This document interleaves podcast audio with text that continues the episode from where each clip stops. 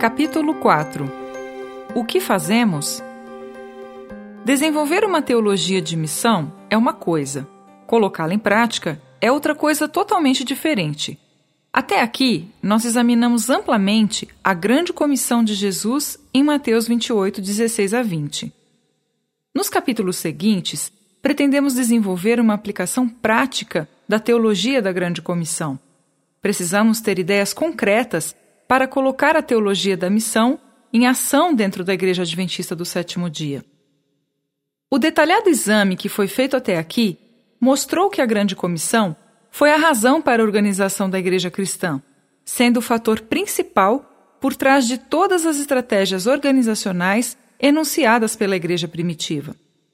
A razão para a existência da Igreja só pode ser completamente articulada em vista da comissão que Jesus lhe deu.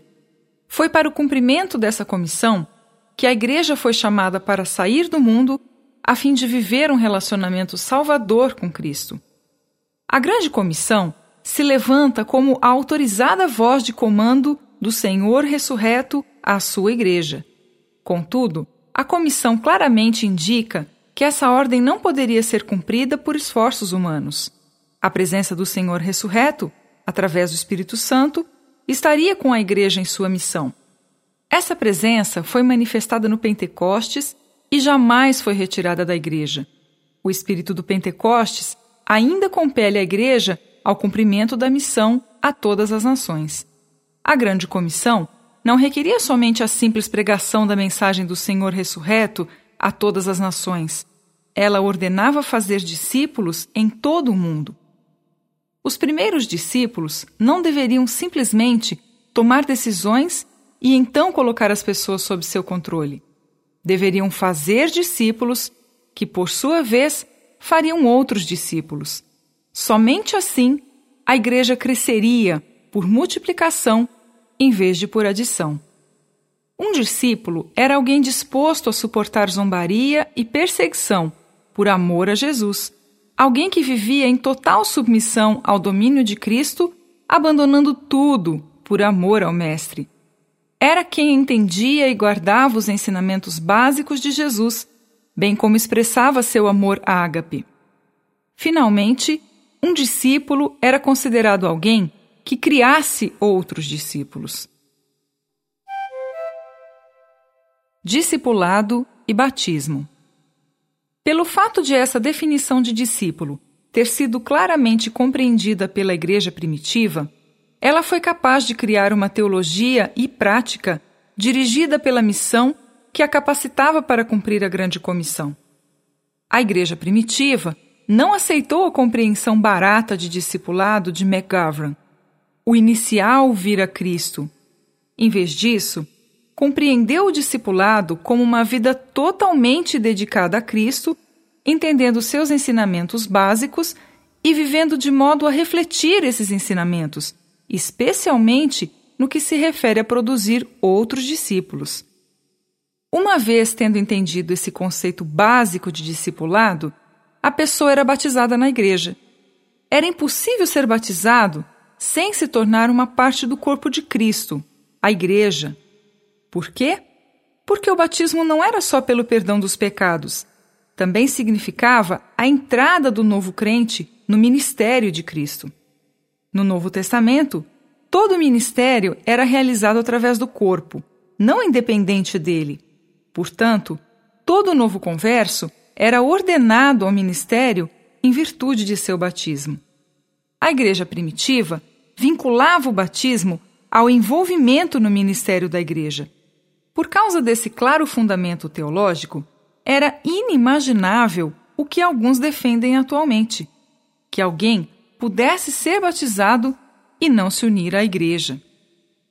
A união com Cristo através do batismo, após o crente ter sido feito discípulo, era realizada com o propósito de cumprir a grande comissão. Por isso, os cristãos primitivos não só batizavam seus conversos, mas os batizavam no corpo de Cristo. Pois em um só Espírito todos nós fomos batizados em um corpo, quer judeus, quer gentios, quer escravos, quer livres, e a todos nós foi dado beber de um só Espírito. As pessoas não são simplesmente batizadas, elas são batizadas no corpo. Para que propósito?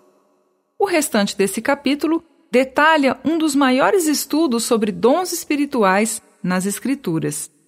A Bíblia ordena o batismo no corpo de Cristo para que os que assim são batizados sejam equipados com os dons espirituais que os capacitam a se envolverem no ministério de Cristo. Evidentemente, para os cristãos primitivos, o batismo estava inerentemente vinculado ao envolvimento do crente no cumprimento da missão de Cristo.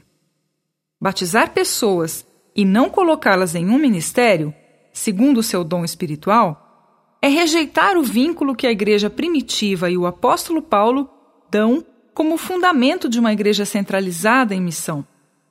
As pessoas só podem desenvolver seus dons espirituais em conexão com a igreja. É por isso que Paulo vincula o batismo com a unidade orgânica em 1 Coríntios 12. Não fomos levados a Cristo para sermos independentes uns dos outros. Fomos colocados juntos, num corpo, com o propósito de nos ajudarmos a desenvolver nossos dons espirituais, tendo em vista o cumprimento da missão. A certeza da missão. Da conscientização da grande comissão da Igreja primitiva, surgiu um mandato missionário que os seguidores de Cristo continuaram a cumprir. Essa ordem exigia que fosse dada maior prioridade à missão pela Igreja. Todas as atividades eram julgadas com base na Grande Comissão. Nenhum outro interesse cativava tanto a mente dos primeiros cristãos quanto de fazer discípulos. Ellen White o descreve com essas palavras: Um único interesse prevalecia, um objetivo absorvia todos os outros Todos os corações palpitavam em harmonia. O único empenho dos crentes era revelar a semelhança do caráter de Cristo e trabalhar pelo engrandecimento de seu reino. Nessa igreja, que tinha urgência em cumprir a missão, surgiu o apóstolo Paulo, implantando igrejas entre todos os grupos étnicos no Império Romano e assim cumprindo a intenção da grande comissão. E Paulo estabeleceu igrejas autossuficientes, independentes dele e dos outros líderes cristãos. Seu motivo para criar um modelo eclesiástico de leigos independentes originou-se na definição de discípulo dada por Jesus aos primeiros discípulos antes de lhes dar a grande comissão. Se Paulo tivesse sido um adepto de McGovern, ele teria criado igrejas dependentes mas ele acreditava na eficácia de uma igreja independente do pastor, uma igreja composta de discípulos vivos que fizessem outros discípulos. Se a igreja adventista espera ser a genuína igreja de Jesus Cristo nesses últimos dias, precisa retornar ao modelo bíblico de igreja, o da Grande Comissão. Isso significa que o objetivo de nosso evangelismo deve ser copiado do modelo bíblico não de populares modelos protestantes. Nosso alvo deve ser fazer discípulos, não apenas levar pessoas a adotarem uma crença em Cristo. Ir a Cristo é o primeiro passo, mas o objetivo de Nosso Senhor é que os crentes se tornem discípulos. Além disso, o mandato missionário nos deve compelir a fazer da Grande Comissão o centro de todas as nossas atividades, desde a igreja local até a Associação Geral. Devemos nos comprometer com uma estratégia de implantação de igrejas que é o principal objetivo da missão, ou seja, criar mais macieiras. Já produzimos maçãs por tempo suficiente. É tempo de multiplicar igrejas através de novas macieiras. Essas novas igrejas não devem ser cópias dos modelos antigos, mas devem ser erguidas num novo paradigma independentes do pastor, porque os conversos trazidos a essas igrejas foram feitos discípulos e não apenas membros de igreja. A Igreja Adventista deve se tornar novamente um movimento leigo. Agora, nos voltamos a uma compreensão prática de como realizar isso em nossas igrejas. A estratégia que vamos sugerir está completamente em harmonia com o objetivo da grande comissão. Portanto, envolverá fazer discípulos, batizar esses discípulos no ministério de Cristo e ensinar ou treinar continuamente esses discípulos, envolvendo-os na reprodução de outros discípulos.